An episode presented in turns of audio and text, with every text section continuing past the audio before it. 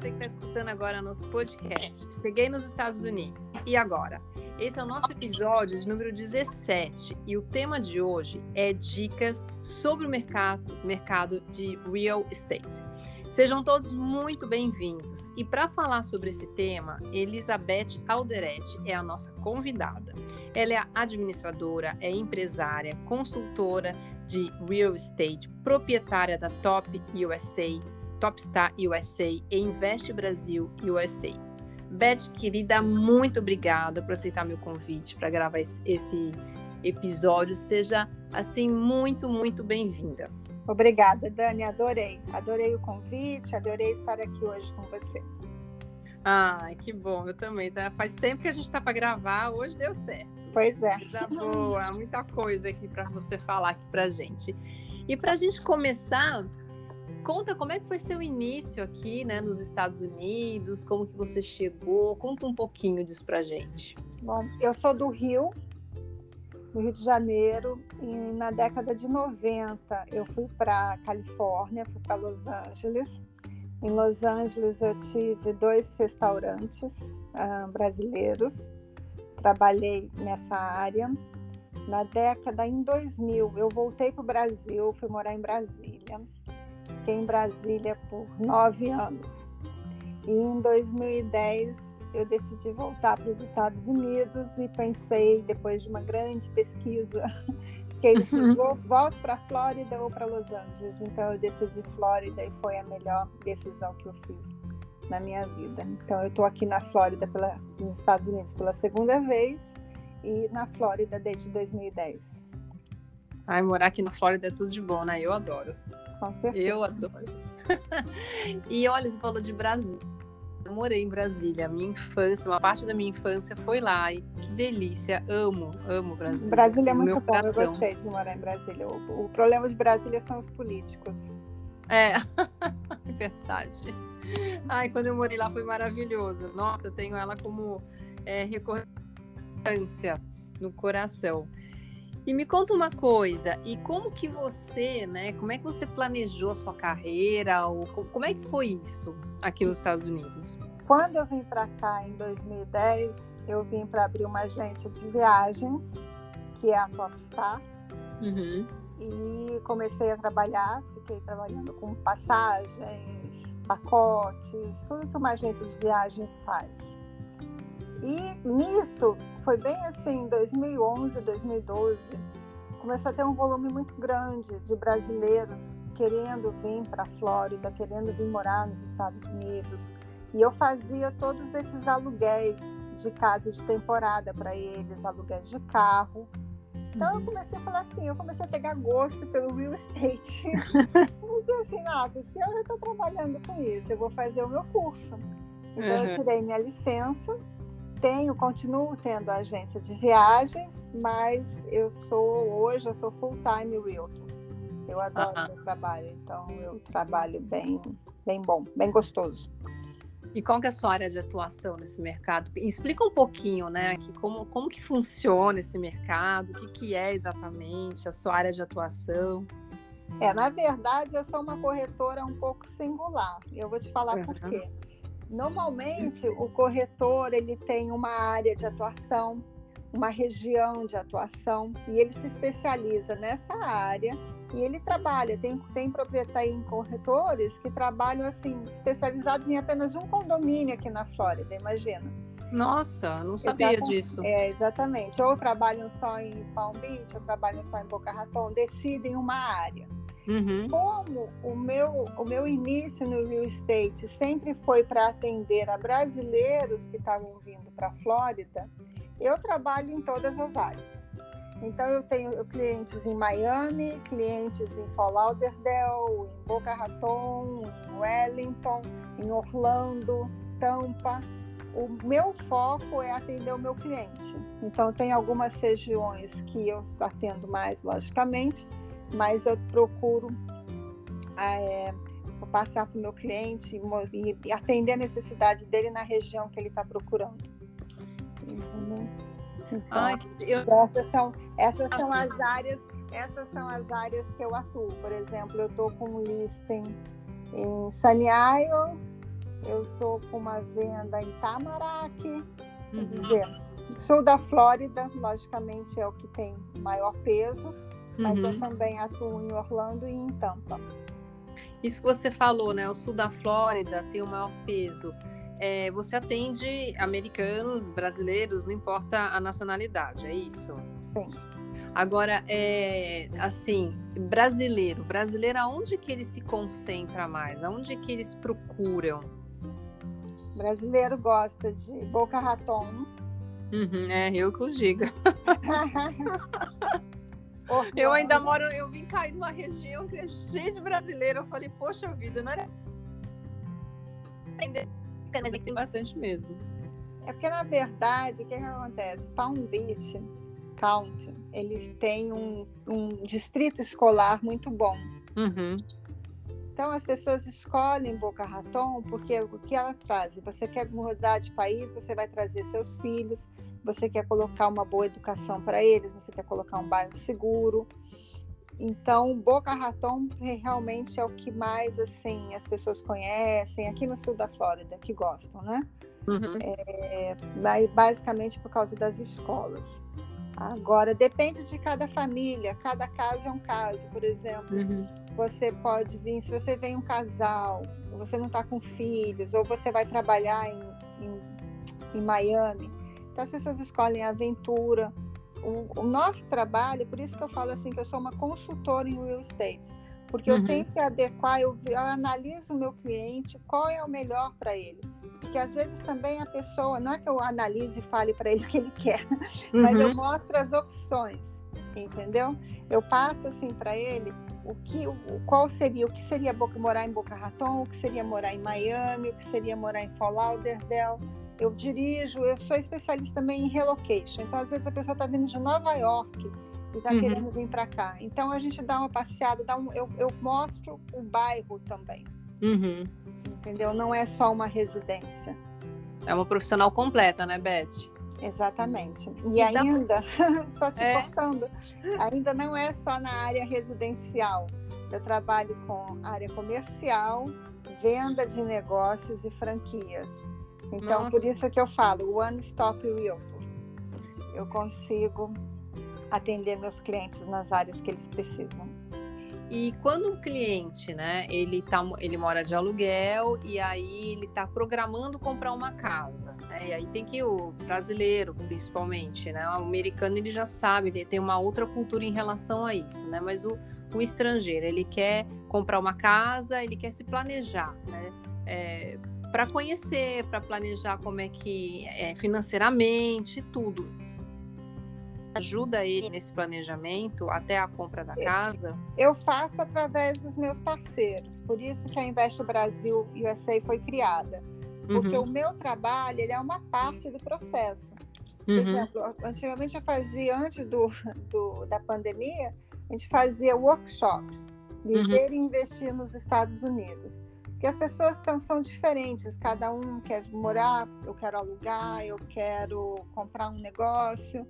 Então, a gente fazia, apresentava é, as opções e com outros profissionais envolvidos, porque se você vai vir morar nos Estados Unidos, você vai vir morar como? Qual vai ser o seu visto? Para você uhum. abrir uma empresa, você está comprando um negócio, você vai abrir uma empresa, você precisa de um contador. Você quer abrir um negócio novo, você precisa de um plano de negócios. Então, na verdade, você vir morar nos Estados Unidos não é somente você comprar uma casa. Sim. Você tem que fazer todo um planejamento. E o Invest Brasil foi criado justamente para isso, para oferecer profissionais qualificados, uhum. profissionais licenciados que possam oferecer esse serviço aos meus clientes. Entendi. Exatamente. Bom, eu, eu, até ia te perguntar o perfil do seu cliente, mas é mais ou menos isso que você já falou, né? Tem mais alguma coisa em relação ao. É, na verdade, no real estate você trabalha com vários perfis. Você uhum. trabalha com, trabalha com brasileiros que já moram aqui há anos, uhum. já conhecem todo o processo, já estão é, radicalizados aqui, né? Uhum.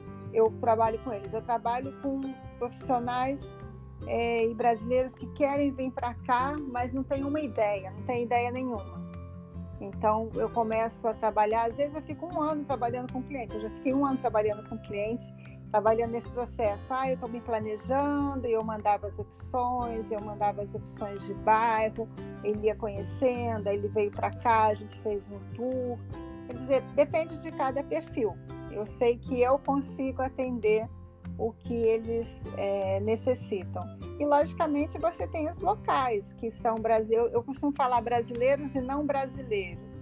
Uhum. Porque quando a gente fala assim, americanos, mas não são só americanos, a Flórida é um estado super diversificado. Então, a gente tem brasileiros e não brasileiros como clientes. Uhum, entendi, é verdade. Aqui tem muita, é, bem diversificado mesmo. E qual que é, assim, é, o está o mercado? Ele está aquecido? Como é que é, como é que está isso? O mercado está bem aquecido, principalmente na Flórida. Quando começou a pandemia, pessoa, muita gente ficou preocupada com uma crise, o que vai acontecer. Uhum. E ah, desde o ano passado teve uma mudança no, na procura de imóvel. Pessoas que moravam em casas grandes assim, eu tenho um, tive um cliente que era um casal, eles moravam numa casa de quatro quartos. Então eles decidiram, ah, eu vou vender porque a gente não precisa de uma casa de quatro quartos, eu vou diminuir um pouco, eu quero guardar esse dinheiro e salvar, eu quero colocar em outro imóvel. E a gente tem as pessoas que eu tenho um outro casal de clientes que eles moravam numa townhome com duas filhas. Uhum. Eles falavam assim, a gente precisa mudar a gente precisa de um jardim, a gente decidiu que o espaço é pequeno para nossa família. Então, cada caso é um caso, mas o mercado, ele em si está bem movimentado. Além dessa estrutura, dessa mudança de procura de casas e mudança de hábitos, também tem os juros, uhum. que ele está assim, mais, mais baixo da história, nos anos, os juros para financiamento então tem atraído muitos novos compradores. A gente está tendo várias, uh, vários clientes que estão comprando casa pela primeira vez por causa do atrativo dos juros uhum. é, pequenos. E além disso, a gente está tendo uma, como é que eu falo, uma migração de pessoas que moram no norte e estão vindo para a Flórida. Hum, interessante isso. Por que, por que isso? Muita gente descobriu que consegue trabalhar de casa. Ou as pessoas descobriram assim: eu não quero que eu fique trancada num apartamento mais tempo do que eu já estou. Então as pessoas estão vindo para a Flórida. A Flórida tem novas construções, a Flórida tem muito espaço e a Flórida tem um preço bastante atrativo. Se você, se você comparar o real estate da Califórnia, de Nova York, com a Flórida, uma casa em, na Califórnia, você compra três casas aqui na Flórida. Nossa, que diferença, né? É uma diferença bem grande entre ah, alguns lugares. E também as taxas. A Flórida tem atraído esse movimento, ele só se intensificou o ano passado. Mas a Flórida, desde 2012, ela tem recebido um volume bem maior, na, não só de estrangeiros, mas de brasileiros que venham migrar para cá. Antigamente, a Flórida era conhecida como o estado dos aposentados. Sim. Então, as pessoas do norte se aposentavam, vinham morar na Flórida. E isso está mudando totalmente o panorama. Você vê as pessoas morando aqui eu praticamente eu vejo uma diferença entre antigamente, assim, 2010, você via assim, ah, acabou a estação, começou a ficar muito quente, a cidade vai ficar mais vazia. Isso não acontece uhum. mais. Uhum. Entendeu? Não tem mais alta temporada e baixa temporada na Flórida, como eram há alguns anos. Então, eu acho e... que mudou bastante o perfil do morador da Flórida. E isso, quando você fala o perfil, é só de estrangeiros ou de americanos também? Não, de americanos também, como eu te falei, de pessoas que estão uhum. vindo de outros estados uhum. e estão fixando residência na Entendi. Flórida. Tá. E quais são os passos, Beth, para comprar é, comprar uma casa, comprar um empreendimento? Quais são os passos? O que, que precisa? É, para estrangeiro é diferente é, para americano, a, as leis, as regras, enfim, como que funciona? É, na verdade, são regras é, bem diferentes. Um estrangeiro ele pode não precisa ter ser legalizado, ter green card, comprar um imóvel nos Estados Unidos. Você pode comprar um imóvel que seria como se fosse de férias uhum. ou um imóvel para investimento, ou mesmo um negócio. Você pode comprar um negócio aqui nos Estados Unidos, mesmo que você não seja residente legal. Você uhum. só não pode trabalhar no negócio, mas isso é para advogado de imigração. os passos que eu te digo para a compra de uma casa seria primeiro você decidir o que você tem, assim, pelo menos em mente, logicamente que ideias a gente sempre muda, mas uhum. você pensa assim, eu quero uma casa, eu quero um apartamento, qual a localidade, e contar com a assistência de profissionais que sejam licenciados. Praticamente, as pessoas procuram um corretor primeiro. corretor é um dos primeiros profissionais que você deve procurar. Mas, se você vai comprar uma casa financiada, Uhum. A primeira pessoa que você tem que procurar é um mortgage broker, é um lender, é um uhum. financiador.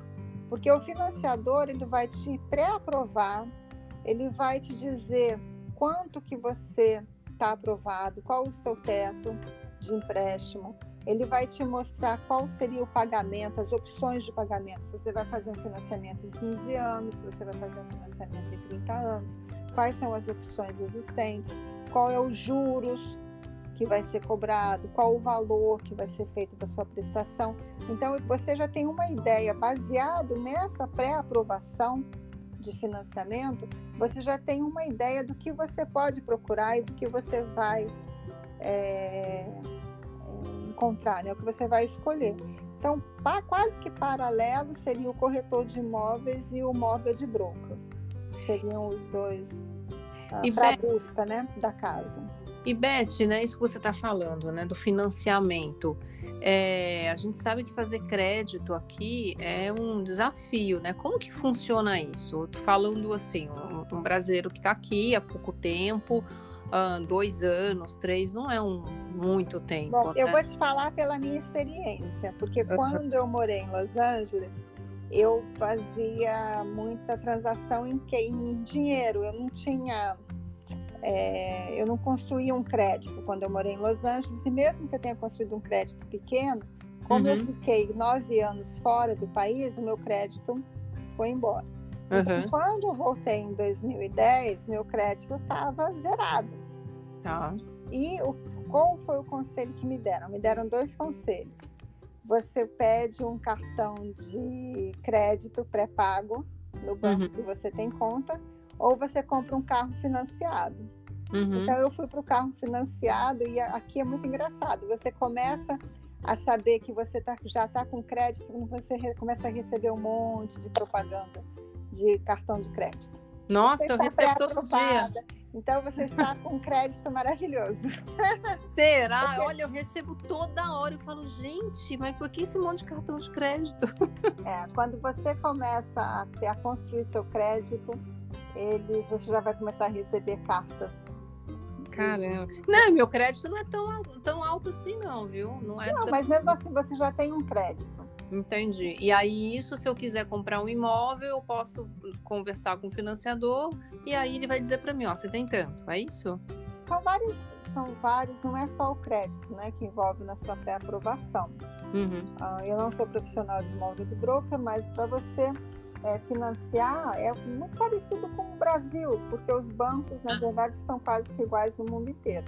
Uhum. Você vai precisar do seu imposto de renda, uhum.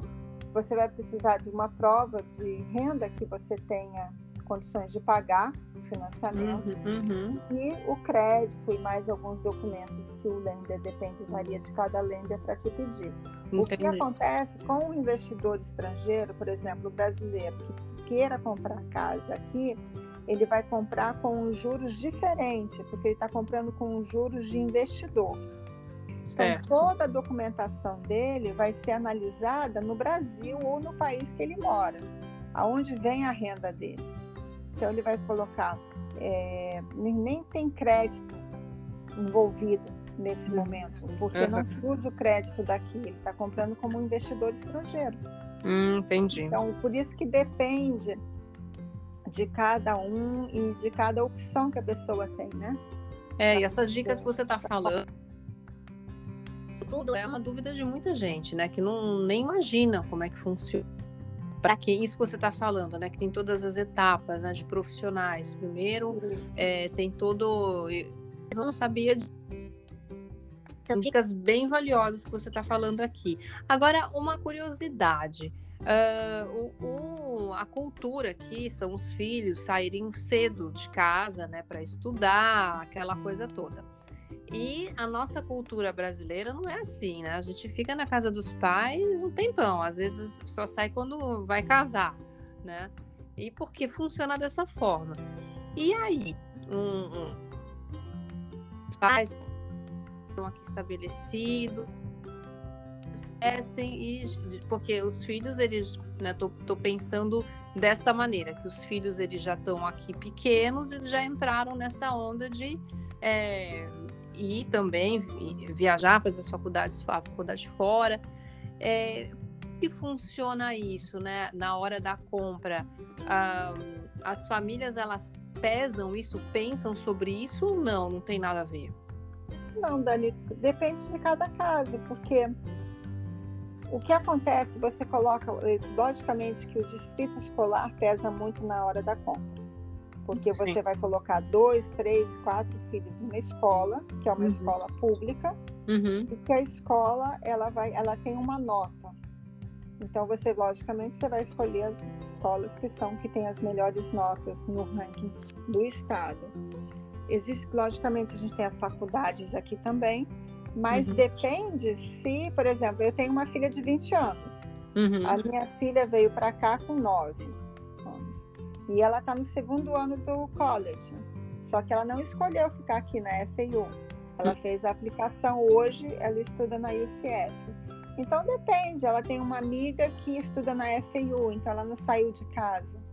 Então, acho que vai depender de cada um. Agora, a tendência, eu acho que isso é no mundo todo, quando a gente tem, se a gente mora numa casa grande ou num bairro, que se a gente comprou esse bairro, comprou essa casa específico para a família, quando é pequena, eu quero ter um jardim, eu quero ter um cachorro, você mantém isso até um certo tempo, porque de repente os filhos saem de casa, uhum, e você está numa casa grande, você está num bairro longe, você não precisa de escola, então por isso que o mercado de real estate está sempre em movimento, uhum. porque a vida das pessoas está sempre, estão sempre mudando. Ou você está indo para uma casa maior porque a família está crescendo, ou você está indo para uma casa menor porque seu filho casou, seu, sua filha foi para a faculdade. Quer dizer, esse que é o que movimenta, né? O mercado Tem uma dinâmica. Isso é no mundo todo, né? É, eu te fiz essa pergunta porque já, já me fizeram né, essa é, essa, essa, esse questionamento de como que funciona isso né, na cabeça dos pais. Esperam os filhos irem para a faculdade para decidir onde que vai comprar, comprar antes, não sei, por conta dessa Porque, cultura. na verdade, não sabe a faculdade. No é. high school, uhum. aqui eu acho super, super bom, é uma coisa super válida, você vai, você vai ter essa experiência. A partir do segundo ano no high school, eles começam a fazer umas feiras de college. Então hum. é uma feira mesmo. Você tem cada faculdade tem um stand e eles te mostram o que a faculdade faz, o que a faculdade oferece. É super interessante. Então eles têm é. a partir do segundo ano eles começam a visitar essas feiras que são normalmente no ginásio da própria escola uhum. e começam a começam a planejar. No high school tem os consultores também que ajudam. E você come, o, o adolescente começa a planejar para onde que ele vai, para onde ele quer ir. Aí uhum. você faz a aplicação. Então você pode escolher três escolas, uma escola que seja a faculdade do seu bairro e duas que sejam fora do seu estado. Porque ah. aqui não tem o Enem, você faz a aplicação e eles te dizem se você vai ser aceita ou não. E essa aceitação depende das suas notas, depende de como você foi no high school, depende de várias coisas, né? E... Muito interessante isso. Uhum. Então a gente nunca sabe se a profissão, né, o que, que, ele, vai escolher, Se a melhor matéria que ele está querendo é na faculdade do lado da casa dele, ele mantém e mora, continua morando com os pais, né? Pelo menos nos dois primeiros anos. É, e ter, e ter é, como você falou, o mercado é muito dinâmico, né? As pessoas mudam é, bastante em relação à, à, dinâmica da vida, justamente por conta disso, pelo desenvolvimento, o crescimento dos filhos, enfim.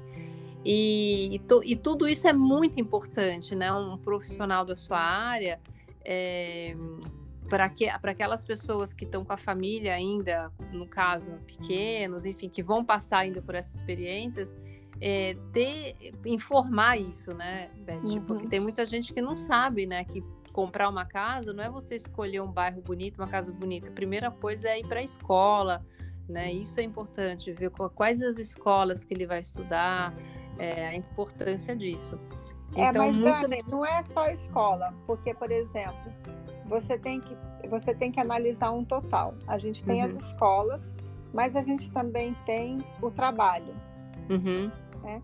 Então, às vezes, eu tenho clientes, por que, que Boca é bem uh, procurado? Porque às vezes eles falam assim, olha, fica 45 minutos do aeroporto. Uhum. Não fica tão longe, como se fosse assim, eu moro em Wellington. Wellington é uma hora e 20 minutos, uma hora e 15 minutos do aeroporto. Uh, se a pessoa, estou falando por viajar, né? Maridos uhum. que viajam mais. Uhum. Mas se você trabalha em West Palm Beach, você não vai comprar uma casa em Fort Lauderdale, por mais que você tenha uma escola maravilhosa em Fort Lauderdale, porque você vai dirigir três horas por dia. É, as distâncias então, são grandes. Na verdade, logicamente que nada é estático, as coisas mudam, mas uhum. nesse primeiro momento você vai analisar aonde você vai trabalhar, onde seus filhos vão para a escola. Então, é todo um estudo, né, que é feito para é, que, que tenha tudo bem sucedido, né, exatamente. E Beth, essas dicas todas que você está dando, né? E quais foram os ensinamentos que você já teve aqui nos Estados Unidos é, até agora? Nossa, foram tantos, a gente aprende todo dia. Mas eu vou te falar, o primeiro, e não é porque eu estou jogando sardinha para o meu lado, uhum. é que qualquer decisão de mudança pode ser a maior decisão da sua vida. Você está trazendo sua família, para um país que você não conhece, você está mudando. Então, procure profissionais que sejam qualificados e licenciados. Entendeu? Não confie assim no tio da sua vizinha que mora aqui há 20 anos e falou: vem, vem, vem, que dá tudo certo. Entendeu? Eu acho que você tem que planejar bem, acho que você tem que entrar em contato com profissionais que, este, que sejam licenciados. Hoje em dia tem muitos gurus, sei lá, no Google, que falam assim uma, uma maravilha que de repente não é para todo mundo. Então eu acho, esse eu acho que é a maior lição. Você fazer um bom planejamento, um pé no chão, para procurar trabalhar e trabalhar sempre com profissionais que sejam licenciados perguntar um pouco casos bem-sucedidos deles, é, a experiência de cada profissional, porque cada profissional tem uma experiência que ele pode te passar. Então, eu acho que esse seria uma das principais lições. A segunda seria você aprender a língua, porque a gente acaba que vira meio um bairro. Brasileiro tem muito brasileiro agora no sul da Flórida. Então, às vezes, você passa semanas sem falar inglês, porque você está com todos os seus contatos são é. brasileiros. Então, a gente vai na padaria brasileira, a gente vai no restaurante brasileiro, que é ótimo, maravilhoso. A gente não sente saudade do pão de queijo, porque a gente encontra o pão de queijo no nosso bairro. Mas a gente tem que viver. Você veio para você viver nos Estados Unidos. Então, eu acredito que você tem que se adaptar à vida aqui e tem que aprender a língua, né? Esse seria o meu segundo conselho, ou a segunda coisa que eu aprendi. E a terceira é para você fazer conexões. Você sempre vai começar a fazer conexões, é mais fácil você se adaptar se você fizer amizade, se você conhecer seu vizinho, se você conhecer o pai do seu amiguinho, a mãe do seu amiguinho da escola do seu filho e fazer as conexões de networking, porque é o que tem melhor aqui nos Estados Unidos são os grupos de networking. Se tem uma coisa que o americano sabe fazer é conectar as pessoas, né? Então eu acho que isso também é muito bom para quem está chegando. É, são dicas super bacanas. Ou sempre, ou sempre. dicas super bacanas. Olha, eu tô na, na número dois aí, você sabe muito bem, né? Que eu tô arranhando aí no inglês, mas eu tô firme e forte. Todo é. mundo, todo mundo. O nosso, o nosso accent é difícil. Olha, eu falo assim, por que, que eu já não nasci falando inglês? Por quê? Meu Deus do céu. Não, mas, ô Dani, isso eu, eu passei, eu passo e eu sei que você vai passar também. Por exemplo, a minha filha veio com nove anos para cá. Uhum. Ela nasceu em Brasília. Então, ela é, fala um inglês perfeito. Uhum. Ela, ela não tem accent, ela não tem sotaque, né? Eu estava falando uma palavra que tem sotaque. E o que acontece? Ela acha que a gente fala super mal. Porque o Axel fala assim, não, não é assim. Então, os filhos começam a corrigir porque os filhos têm já essa facilidade com a língua, né? E a gente vai continuar tendo nosso accent com muitas exceções, com pequenas exceções de pessoas que realmente têm uma tendência, mas a gente vai continuar a falar com, a, com um sotaque brasileiro. É, nossa, você falou de filhos, né? Igual as meninas, elas chegaram aqui, elas estudavam em escola canadense no Brasil, então já chegaram falando super bem, né? E falam tranquilamente. Às vezes elas estão falando entre elas, porque elas só falam inglês dentro de casa. É incrível, porque fica uma imersão o tempo inteiro com as amigas, o tempo inteiro, né? E às vezes ela começam a falar entre elas e, e às vezes quando a gente tá meio que discutindo, chamando atenção, elas começam a falar, falar, ó, tô entendendo tudo, tá? Eu sei, mamãe, que você tá entendendo. Eu não tô entendendo nada, Beth. Mas eu falo que eu tô entendendo. elas começam a falar bem rápido, né? É porque para elas fica muito mais fácil, né? Às vezes eu vejo a minha filha, ela esqueceu uma palavra em português. Uhum. É normal. Mas e a gente continua indo, a gente nunca, nunca deixou de ir pro Brasil, eu adoro, minha família toda tá lá. Ai, Mas eu acho que é essa rotina mesmo, né? Do inglês direto. É, e eu é... acho super bom falar mais duas, três, quatro línguas, é a melhor coisa que tem hoje. Ah, eu também. Tão globalizado. Ah, eu também, eu também gosto disso, é bem, bem gostoso. Eu me coloco em situações, né? De ter que me forçar a falar. Às vezes eu tô com elas, eu falo alguma coisa lá pra minha cara, mamãe, a pequenininha até nem tanto, né? Mas a maior, mamãe, o que, que é isso que você tá falando? Eu falo, ah, a pessoa entendeu. Se ela respondeu, ela que entendeu. Então não seja antipática comigo, porque a pessoa teve paciência, ela entendeu, respondeu para mim o que eu precisava, então me deixa, né? Então é uma, é uma coisa assim, porque ou você se mete a falar ou não fala, né? Não adianta, não aprende. É verdade. Beth, tá muito boa a nossa conversa, agora caminhando assim pro, pro nosso final. É, você deu dicas super bacanas, você contou coisas aqui que eu nem imaginava. É, eu acredito que as pessoas assim vão se beneficiar muito daquilo que você falou aqui hoje para nós. É, que mensagem, né, para terminar, uma mensagem final aqui para todo mundo que está nos escutando. A mensagem final. Acho que nunca desista dos seus sonhos, né? Porque quando você a pessoa fala assim, ah, o meu sonho é morar nos Estados Unidos, então planeje e venha. Entendeu? Nunca desista. Eu acho que essa é a minha mensagem final. Desistir Isso. jamais. Desistir do jamais. Seu sonho, do seu sonho, planeje e seguir em frente, né? É e seja forte, porque não é fácil. É. desistir, eu gostei dessa frase. Eu desistir jamais. Ser tem muita coisa por aí, né? Porque não é fácil, mas é recompensador. É muito, muito, muito mesmo. Muito obrigada, Beth, pelo seu tempo, pela sua participação, de estar aqui, reservar esse tempo hoje, uma sexta tarde você compartilhar toda a sua experiência, seus conhecimentos, né? Já fica convidada aqui para gravar outros podcasts, outros episódios aqui comigo. Tem muito assunto. Tem bastante. Pode falar sobre você sobre isso, que vai ser super bacana. E como que as pessoas elas podem te encontrar? Você. Bom, o meu telefone, que também é WhatsApp, é 754 235 0052. O meu website é www.investbrasilUSA.com ou então realestateWithElizabethAlderete.com. Ah, então Nesse tá... você vai ter meu e-mail, as informações, os listings, os parceiros, o que é super importante você encontrar também o parceiro certo, o profissional certo, para que você consiga realizar o sonho de Exato. viver e morar nos Estados Unidos. Ai, muito obrigada, Beth. Contatos da Beth, vocês que precisam de um profissional especialista junto no conhecimento da Beth, super indicada, uma super profissional, muito querida também.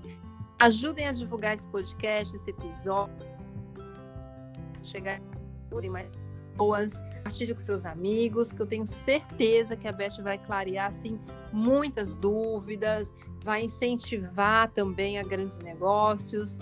Então é isso, gente. Manda seus comentários, é o que vocês acharam desse podcast. E é isso. Beth, muito obrigada e obrigada a todos que ficaram aqui com a gente até agora. Eu que agradeço, Dani, de coração. Muito obrigada mesmo. Um beijo grande. Um beijo. Tchau, tchau.